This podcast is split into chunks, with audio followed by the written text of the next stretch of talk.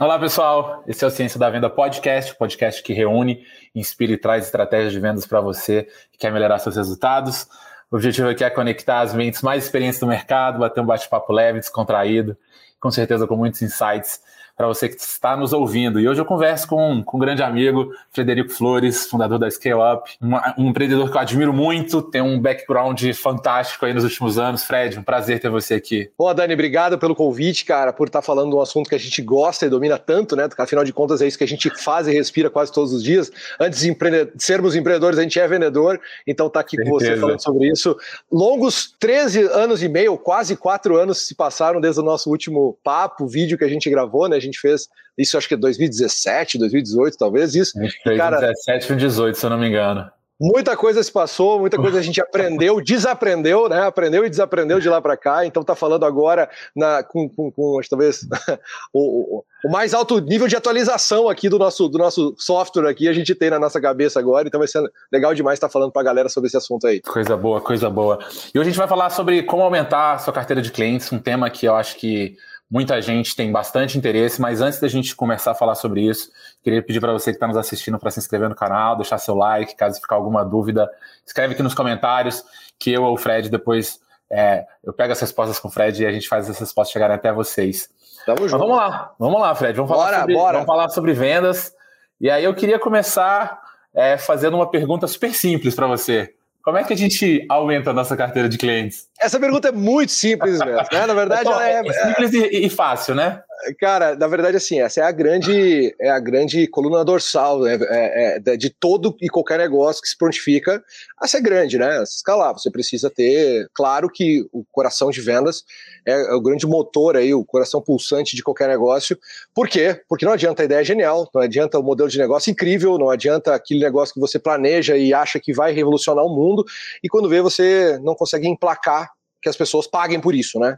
E então existem inúmeras maneiras de você aumentar suas vendas. Só que não existe uma resposta certa. Acho que é muito importante a gente entender isso. Não existe uma resposta certa. Acho que vendas. Não é... existe verdades absolutas em vendas. Não, né? não existe muito... verdades absolutas. Não existe mesmo, embora muitas pessoas tentam, às vezes, é, é, conduzir a gente a, pensar dessa forma. Eu vou dizer um negócio assim: eu conheço muito, muitas técnicas de venda diferentes e eu já apliquei todas elas, em, é, a maioria delas, em todos os negócios meus. E por incrível que pareça, elas não funcionam da mesma forma em negócios diferentes, para públicos diferentes, para momentos diferentes. Eu acho que é, o é que altamente funcionava, contextual, né? E, e, e, assim, sempre se atualizando de uma forma onde é, é, o que funcionava muito bem para o modelo de negócio em 2016, 2017, hoje já não performa mais tão bem, o modelo cansou ou porque existe uma forma ainda melhor. Então, Legal. vendas, a, a, a, além de ser um negócio extremamente dinâmico, sempre se atualizando, eu acho que é, é, como você falou, ele é contextual, você tem que encaixar isso naquela, naquela situação perfeita. Mas e, existem... E, e, o mundo e o mundo está mudando tão rápido como você falou, né? Que a, as técnicas de, de antigamente, hoje a gente tem que tomar um cuidado ao implementá-las, pelo menos ajustá-las, né, adaptá-las para a realidade atual. E é impressionante, Dani, como eu, como assim, eu sou um cara que eu estudo muito sobre vendas. Então eu, eu lia muito material e via muito vídeo em 2012, 13, 14. Uh, e aí eu vejo esses mesmos materiais hoje, que na época me ajudaram a crescer, na época me ajudaram a fazer muita venda. E aí esses mesmos materiais, porque eu consigo ver no meu, meu histórico, nos, nos, nos, vídeos que eu, que eu, que eu, que eu, nos canais que eu, que eu, que eu assino, na, na, nos uhum. conteúdos que eu consumo, eu consigo olhar hoje os vídeos de 2014, 2013 e eu penso assim, cara, como isso não funciona mais, como isso isso não está funcionando mais. E aí eu preciso sempre me atualizar. Então, essa é a razão pela qual acho que um bom vendedor é um eterno estudante. Assim, sem, sem dúvida, dúvida, nenhuma, um bom um vendedor, um bom planejador de modelo de vendas, uh, né? Que a gente tem essa hábito de, às vezes, você é um, um, gestor de vendas e você acaba não ficando no front vendendo, mas você define a estratégia do time de vendas. Então, você não é bem o vendedor front, mas você é o estrategista por trás.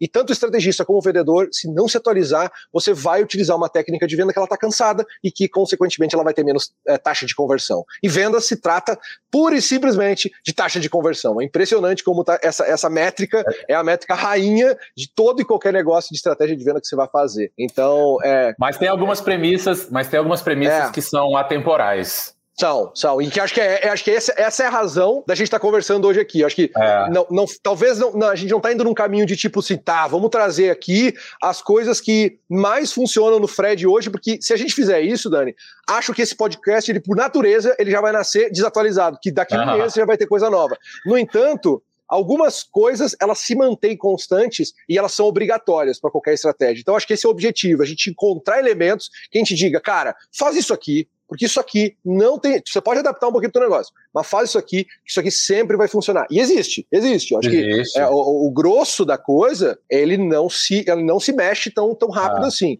Né? O fundamento você... não muda, né? As técnicas, fundamento não muda. as ferramentas, é, isso, isso é, muda mais rápido. Mas o fundamento geralmente são coisas que, que se mantêm, né?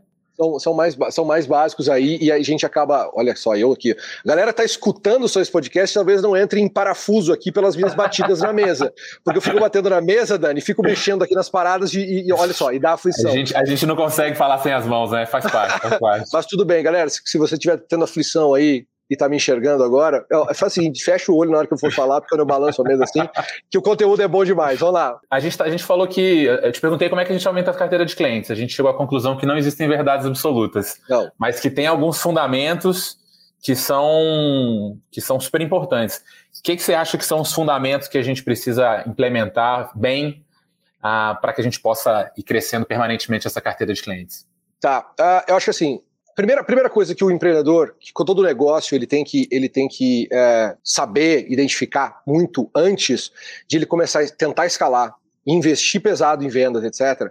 Ele tem que entender o público dele e aonde que o público dele trafega, navega, está, permanece e dá atenção, certo? O que, que, acontece? Venda se, se, se, se significa você ter uma solução, um produto, alguma, alguma, alguma ideia e você transmitir isso para alguém através de um canal e fazer com que essa pessoa dê dinheiro para você por aquela solução. Isso, isso é uma venda, ok, essa, essa concepção. O problema é que se você é, tem a solução errada para o público ou você tem a solução certa para um outro, para outro tipo de pessoa, é, vai acontecer que a tua taxa de conversão vai ficar muito baixa. Aquelas pessoas não vão comprar a tua mensagem, não vão comprar teu produto. Só que aí o que, que acontece? Você tem que acessar onde essas pessoas estão. Essa é a primeira parte do jogo. É saber onde essas pessoas estão. E é por isso que eu falo muito e, e, e, e vejo a, a, dificuldade que os empreendedores têm de experimentar novos canais de venda. Então, assim, ó, é, canal de venda é aquele local onde você consegue comunicar a tua mensagem e algumas pessoas dentro desse canal compram esse produto. E canais de venda, assim, existem centenas de canais de venda. Alguns são os principais. Então vamos lá. Loja física é um canal de venda. E-commerce é outro canal de venda. Marketplace é um canal de venda. Instagram é um canal de venda. Venda direta é um canal de venda. Telefone, pegar o telefone e ligar é um canal de venda. WhatsApp é um canal de venda. E-mail marketing é um canal de venda. Quer dizer, existem inúmeras, inúmeras situações, condições. Representante comercial, Dani, é, é, é, é consignado, distribuição. Tem, tem um livro muito, tem um livro muito bom chamado Tração, Traction. Você já, já leu? Que acho que ele fala, se eu não me engano, são 80 canais de aquisição e realmente as possibilidades são, são, são várias e cada vez a gente tem mais, né? Cada vez cada, novos. Exato, canais. exato, exato. E o ponto é, é você identificar de todos esses canais de venda aqueles que têm uma, um menor nível de investimento inicial para você começar a fazer teste e uma maior expectativa de retorno. Então, uma loja física num shopping de alto padrão, ele vai ter um, um, um, nível de investimento muito alto. Então eu não recomendo que você comece um MVP ou um piloto ou um teste do seu negócio sem antes validar um monte de coisa nesse canal de venda. E quando você faz isso, você obviamente vai começar a cair nos principais: marketplace, vendas diretas, e-commerce, é, Instagram. Esses canais eles têm uma expectativa, um nível de investimento inicial menor e um nível de, de, de uma, uma, expectativa de retorno maior. Esses são os canais de venda que você tem para testar, né, Fred? Para testar, para validar onde está o teu público. Se o teu público é de fato aquele que você achava que seria, a sabe? proposta e, de valor tá, tá aderente com que a gente vai falar daqui a pouco, né? O é, que, né? que, é de fato proposta de valor, assim. Eu estou passando por um momento bem especial da minha empresa, que eu estou tentando descobrir exatamente quem é o público que mais gosta é, do meu produto, onde é que é aquele, aquele, aquele, onde é que está meu product market fit, exatamente aquela rodinha entre aquele bifão, né? A gente fala sempre assim, é, aquele bife do Tom Jerry, né? Que é aquele bifão gigante e tem uma bolinha no meio do caminho. Aquela bolinha é o teu product market fit, ou seja, você vai vender para mil pessoas, só que só 50 delas, 45 daquelas mil, são as pessoas que precisam muito do teu produto, que de fato acham o teu produto barato, né? E que voltam a recomprar o teu produto. Esse público é o teu product market fit. E ele está no meio dessa rodada. Só que o que, que acontece? Você só consegue descobrir quem é essa galera, como chegar nessa galera, como fazer para a pensagem chegar de forma barata para essa galera, é quando você testa vários canais de venda diferentes. Essa tem que ser a tua missão como vendedor, como, como empreendedor, que é nos primeiros momentos de tração do teu negócio, é entender onde é que eu vou vender esse negócio. E eu tenho e-commerce, eu tenho Instagram, eu tenho marketplace, eu tenho parceria. Parceria é uma, uma belíssima forma que as pessoas usam muito pouco. Excelente. É, venda direta, telefone, não, inter, não importa. É, eu preciso testar, fazer pequenos testes da mesma mensagem em canais de venda diferentes. E depois começar a testar outras mensagens nos mesmos canais. Esse venda e marketing é um eterno jogo de tentativa e erro. Venda pro... e marketing é um eterno, é um eterno jogo. Tem, Nunca tem para. Tem o nome mais bonito, de prototipação e teste. Bota, olha só que bacana, exatamente. Eu chamo de. Eu chamo, eu chamo de. Negão, vai lá e faz essa parada e depois você vê o que, que aconteceu. Funciona, e vê se funciona. funciona. É, é, é, aquela parada do. do é, óbvio que não é no vai maluco, né? Não é na claro. teoria do vai maluco, mas, mas é tipo assim, é, cara, é, é entender onde é que um público tá saber, né? Onde é que, que você falou? Que não tem, não tem estratégia que funcione em todo contexto, para todo tipo de cliente, para toda abordagem. Então, o que funciona do, funcionou para você no passado pode não funcionar agora porque você está num, num, contexto diferente. Então, a única forma de saber é, é testando. É, é testando, é. E, mas, mas aí, aí, voltando, mas o que, que funciona de fato então, Fred? O que funciona de fato é você testar a mesma mensagem para vários canais de venda diferente e depois pegar aqueles que não funcionaram, que não performaram, que, que performaram muito mal, e você testar outra mensagem. No fim do dia, gente, você vai ter testado 10 canais de venda e você vai perceber que aquela mensagem ela funcionou em um ou dois. E aí você vai testar outra mensagem, outro preço, outra abordagem nos outros oito que não, funciona, que não funcionaram antes. E aí você vai ver que desses oito vai funcionar um.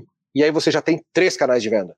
E aí você vai pegar uma outra mensagem, uma outra proposta de valor, de um outro jeito de entrega, e vai testar para aqueles outros sete que não funcionaram. E vai funcionar em só mais um. E quando você tem quatro canais de venda. E isso nunca para. Nunca para. Com Até o momento. Os elementos, você... Com todos, todos, os elementos da sua operação comercial, né? Vai, a gente vai testando o tempo todo para mover as, as taxas de conversão de, do, do, nosso funil, né? Esse é um processo eterno. Até que uma coisa que funciona hoje para você pode amanhã não funcionar, né? É isso. E até o momento onde você vai ter uma equipe ou uma inteligência dentro de casa para melhorar a conversão e as mensagens daqueles três ou quatro que já funcionam aqueles teus próximos. É óbvio que no fim do dia, depois de um ano de operação, depois de dois anos, depois de produto validado, você vai perceber sim que o teu principal canal de, de aquisição é um ou dois, que vai representar 60%, 70% das vendas. Isso é normal. No entanto, esses outros 40% da, da, da, das vendas, eles são eternamente testados e testados e validados e testados e validados o tempo inteiro para melhorar. Tanto aqueles que representam 60% das vendas, assim como aqueles que representam os outros 40%. Mas o objetivo todo, sim, para não se alongar e tentar bater uhum. um martelo nessa resposta, é que como é que eu aumento a quantidade de clientes é, do, do, do meu negócio? É sem dúvida nenhuma. Você que está escutando agora, sem dúvida nenhuma, pode assinar embaixo, pode, eu vou carimbar se precisar, que é o seguinte: é, você precisa aumentar a tua quantidade de testes em outros canais de venda. Você precisa ver quais são os lugares onde você pode vender o teu produto e testar mensagens desses canais, seja mensagens iguais, seja mensagens diferentes. Se você ficar focado achando que o teu negócio não funciona, porque você só está no e-commerce e aí nunca testou em marketplace, Aí nunca testou em venda direta, nunca testou no atacado, nunca testou em vender em loja física, e você está dizendo, meu negócio não funciona, e você não testou outros canais de venda, você está dando um, um, um passo, a, a, a você está tomando uma decisão errada com base numa tentativa que você ainda não fez. Excelente. Tem um consultor, cara, chamado Jay Abraham, ele é um cara, ele trabalha junto nas empresas do Tony Robbins, o cara é um cara famoso assim mundialmente, e ele fala muito isso, que você, dentro de um setor, as empresas costumam usar sempre os mesmos canais. E quando entra, um, entra uma, uma, empresa nova nesse setor, ela olha para o lado e faz as mesmas coisas que os concorrentes fazem. E não testam uma série de outros canais, porque ninguém faz no setor delas, e é. deixa muito dinheiro na mesa. E, e aí isso é uma oportunidade que todo mundo deveria estar tá, deveria tá atento. Não, é impressionante, Dani. Assim, para encerrar o ponto sobre isso, a gente passar para o próximo, mas é, é, eu faço mentoria com muitos empreendedores. Né? No último ano eu pude fazer 300, mais de 300 mentorias. São 300 CNPJs diferentes, empresas diferentes, da qual eu, me, eu, eu, eu, fiz uma call com eles, ou uma presencial, para di diagnosticar o, o problema e a gente pensar num plano de ação para uma solução. E é inacreditável que 80% dos 300, sério, 80% dos 300 ou mais, eles têm o mesmo problema de não testar canais diferentes, canais de venda diferentes. Não testa. Simplesmente diz: eu não estou conseguindo performar no e-commerce, no e-commerce, no e-commerce, como é que eu faço? Eu não consigo vender na loja física, na loja física, na loja física, como é que eu faço? E aí, quando a gente pensa assim, mas a gente já testou fazer uma venda diferente, pensou em fazer é, um canal diferente de, de, de, de, distribuição, e aí, não, não testei porque não vejo ninguém fazendo, ou porque já tentei de um jeito e não funcionou. Quer dizer, quando eu volto para fazer essas mentorias três vezes depois, você percebe que o novo canal que essa pessoa testou já está representando 20% das vendas, 30% das vendas. Sabe? E assim, parece bobo, mas como os empreendedores acabam não fazendo isso, né? Verdade, deixa muito, muito dinheiro ficar na mesa. Muito. Vamos, vamos lá, vamos falar de outros pontos que são importantes para gente, a gente aumentar a nossa carteira de clientes. A gente pincelou, passou rapidamente ali por proposta de valor, que é um, é um tema que eu acho que para os empreendedores é um problema no momento de concepção do negócio, mas é um negócio também que eu sinto que os vendedores têm muita dificuldade em provar valor. Toda vez que eu pergunto para um vendedor por que, ele perdeu uma venda, ah, é porque é preço. Preço, ah, preço. Preço, preço. Não, preço é, é o que ele falou para você, mas na verdade é você que não conseguiu demonstrar o valor da tua solução. Uhum. Como que você sugere algumas boas práticas para a gente conseguir demonstrar o valor melhor para o cliente? Proposta de valor.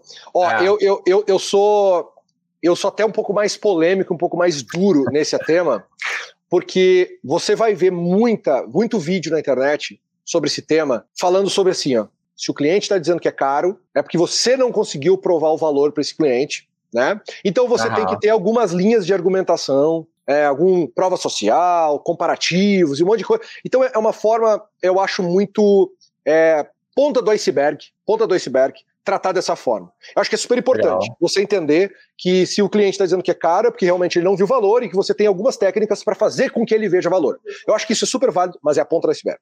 Eu vou, eu vou um passo atrás. Boa. Uh, na, minha, na, minha, na, minha, na minha concepção, é uma proposta de valor é, correta é aquela proposta que ela é irrecusável. É aquela proposta que assim é muito difícil de eu dizer não. Só que essa proposta de muito difícil dizer não, ela vem acompanhada de uma série de coisas juntas. E a primeira coisa principal de estudo é que não tem nada a ver com o produto ser bom ou o produto ser ruim. Nada a ver. Muito a gente fica na. Não, produto tem que ser bom, produto tem que ser bom, produto não pode quebrar, produto tem que ser. Blá, blá, blá, blá, blá, blá, blá, blá. E aí você esquece que a China ela cresceu de 2009 é, até 2016. Muita gente vendendo coisa ruim aí, vendendo muito. Muita né? gente vendendo muito. Porque proposta de valor não tem nada a ver com qualidade. Proposta de valor só tem a... um, um parênteses, Fred, desculpa. É, mas o, eu tenho um cara que eu sou muito fã, que é o Marco Alberge.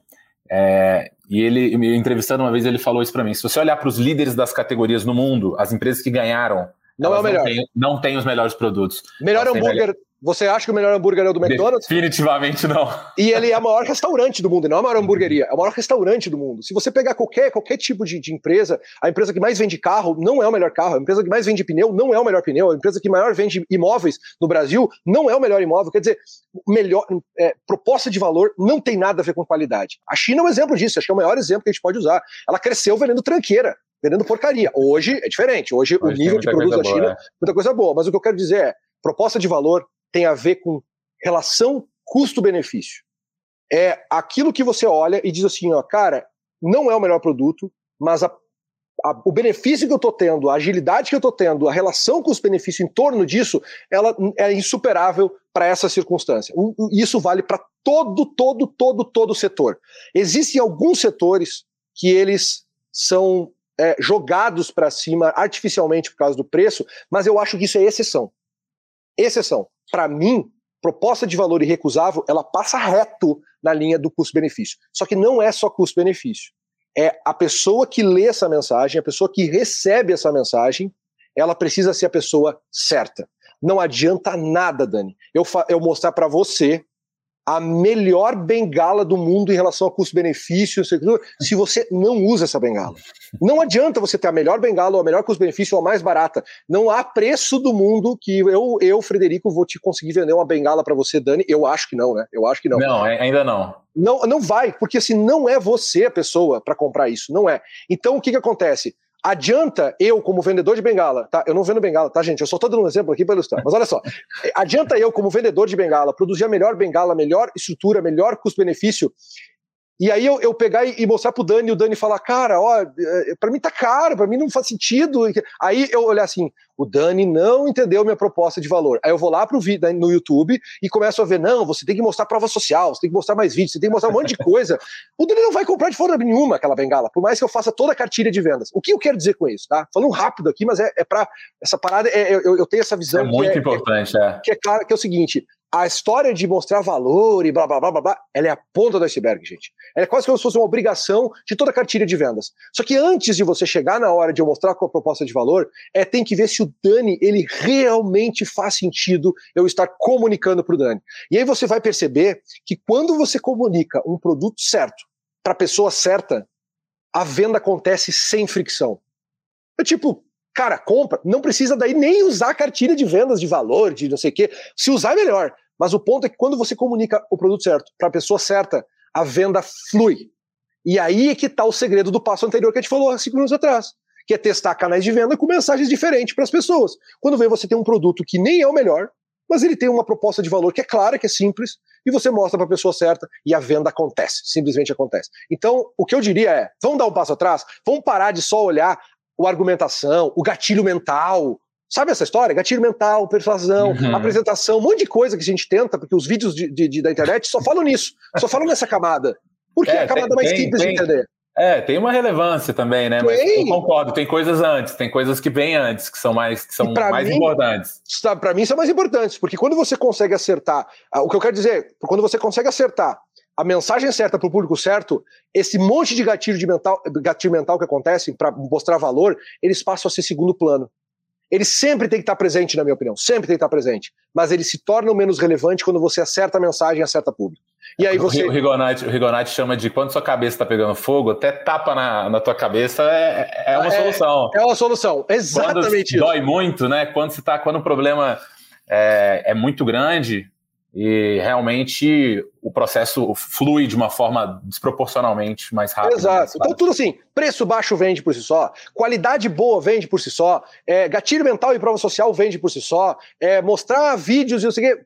Tudo isso, tudo isso fazem parte da cartilha de vendas que você tem que fazer para melhorar a tua performance. Só que não esqueça que o, o, o, que mantém essa ponta do iceberg lá em cima, flutuando para você ver e você estudar, e você ver tanto vídeo no YouTube, é um corpo enorme embaixo d'água que chama-se vai vender esse produto para a pessoa certa. Vai mandar essa mensagem para a pessoa certa. Porque aí a pessoa certa vai olhar o teu produto e vai dizer: ó, o produto é, é justo ou é barato? E eu preciso dele. Quando você, quando uma pessoa precisa de um produto e acha ele barato ou justo, não tem nada que não faça essa pessoa comprar. Não tem. Não tem. E é isso que você tem que procurar. Pessoas que precisam do teu produto e pessoas que acham ele barato ou justo. É isso. Boa, boa. Excelente. É, a gente está falando de preço barato aqui, né? Barato. É... Custo-benefício. Mas essa definição do preço, que eu queria puxar um, um, um gancho para uma próxima, um próximo tema, é um, é um problema também que as pessoas batem muita cabeça, né? Todo mundo que eu já passei assim na minha vida, que eu já conversei, que estava num momento de definição de preço, sofre, porque não é algo tão cartesiano, tão fácil de se definir. O é, que, que você acha, Fred, que na hora de pensar em preço, a gente estava falando bastante de valor, de custo-benefício, mas na hora de definir o preço mesmo, o que, que você, você tem de, de, de, dicas ou boas práticas é, pra, na, hora, na, hora de passar, na hora de passar proposta, na hora de passar proposta, para mim, os dois gatilhos que mais, mais funcionam, e aqui é independente do setor, seja software, seja varejo, seja, seja qualquer outro tipo de setor, prestação de serviço, o que quer que seja, são dois, tá? E que eu diria hum. que são os maiores. É ancoragem de preço e prova social. Esses dois gatilhos, para mim, é, eles ativam sentimentos das pessoas que são muito poderosas. Reciprocidade, autoridade da tua empresa, da tua marca, e, e você, de, de certa forma, entregar valor de outras formas, são gatilhos importantes, mas nem perto comparados a esses dois.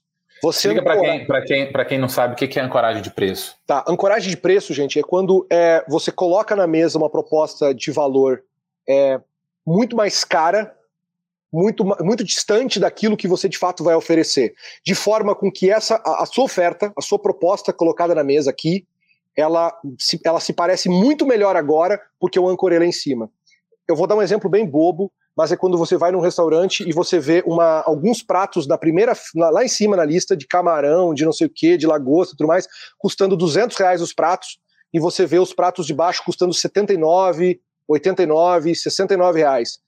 Se você olhar dessa maneira, você vai perceber que os pratos de 69 e 79 eles parecem mais baratos do que se antes viessem produtos do tipo prato feito, ovo frito e tudo mais a 14, 20, 30 reais. Aí você olha os de 60 se parecem ser mais caros.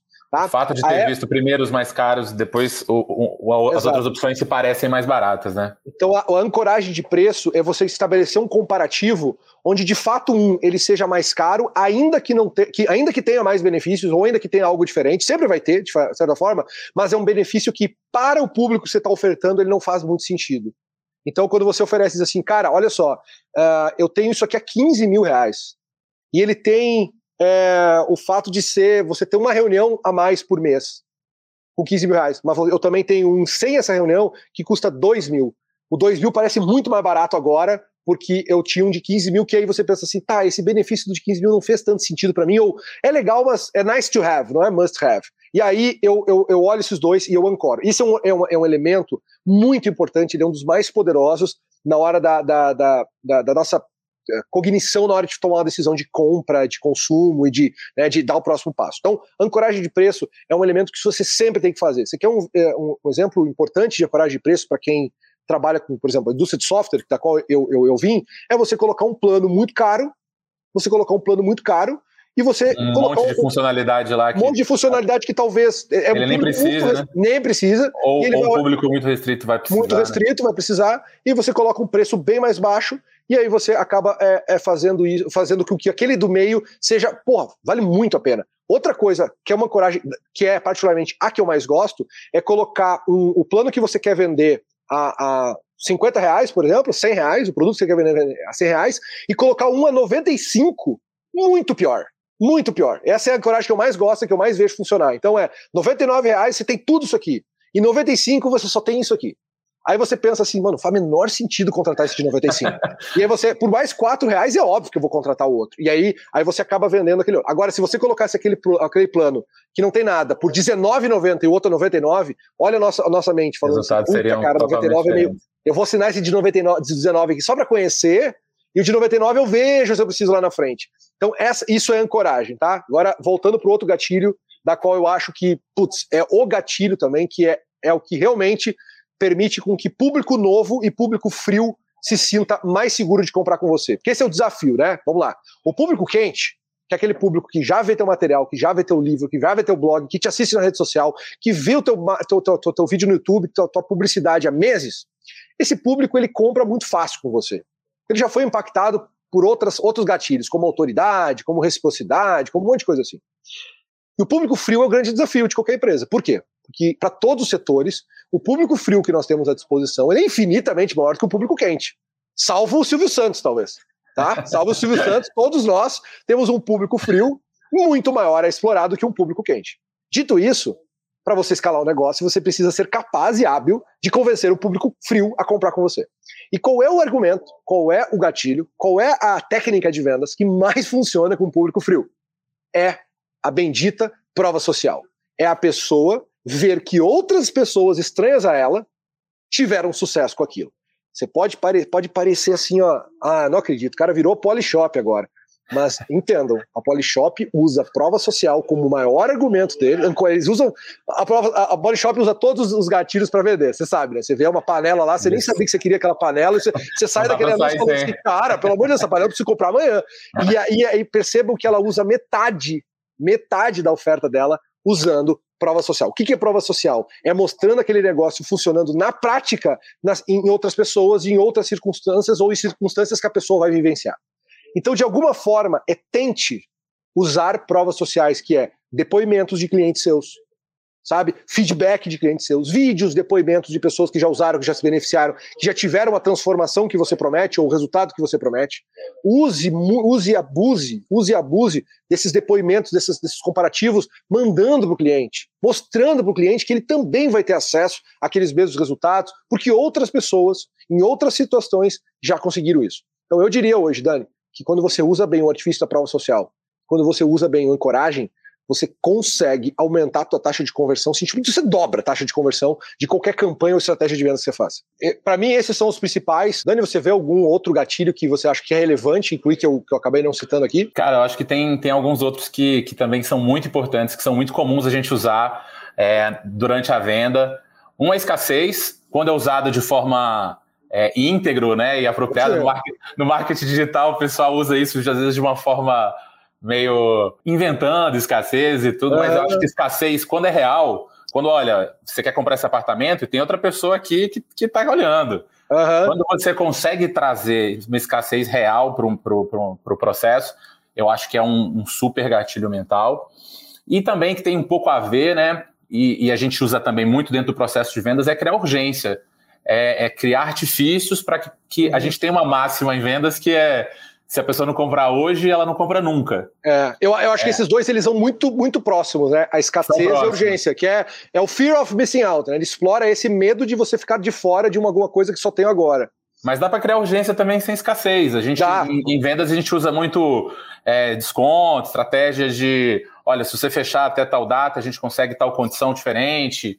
Uhum. É, então é possível também criar urgência sem escassez. Mas são dois, dois gatilhos que eu acho que são fundamentais o vendedor ter ali no, no seu, é, no seu kit de, de, de, de ferramentas para usar dentro do processo de vendas. Maravilhoso, maravilhoso. Sei que a galera está escutando, já está fazendo essas anotações e deve estar tá pensando assim agora, como é que eles vão usar esses gatilhos a partir de amanhã nos produtos que eles vendem, nas estratégias de venda. Tenho certeza. Se é que já não usam alguns é deles, mas vão tentar usar todos, né? Certeza, Bora. certeza. Fred, eu, te, eu teria aqui mais uma série de perguntas para fazer para você. Infelizmente, nosso tempo acabou. Acho que a gente tem que fazer um, algumas, algumas novas edições desse bate-papo, porque o, o, tema é, é realmente. Vamos, cara. Vamos fantástico. fazer 2.0 é. aí. Mas hoje a gente chega no final do, do, episódio do Ciência da Venda Podcast. Falamos sobre como aumentar a carteira de clientes. Fred, lembrando que estamos nas principais plataformas de streaming de áudio. Além disso, também estamos no YouTube, youtube.com.br DNA de vendas. Lá teremos o vídeo na íntegra, também teremos cortes do podcast, conteúdos extra, para você se aprofundar ainda mais em vendas. Muito obrigado e até a próxima. Fred, Muitíssimo obrigado, então até a próxima, viu? Obrigado, man. Um abraço para todo mundo que está escutando aí, para você, Dani. Vamos deixar já agendada aí uma segunda edição, que tem muita pergunta, inclusive tem perguntas para eu te fazer, pô. Tem perguntas Opa. que eu quero saber aí de você, que para passar para audiência aí, tá bom? Gente, um grande abraço. esse bate-papo. E valeu demais aí pelo, pelo tema. Até mais, cara. Valeu, um grande abraço.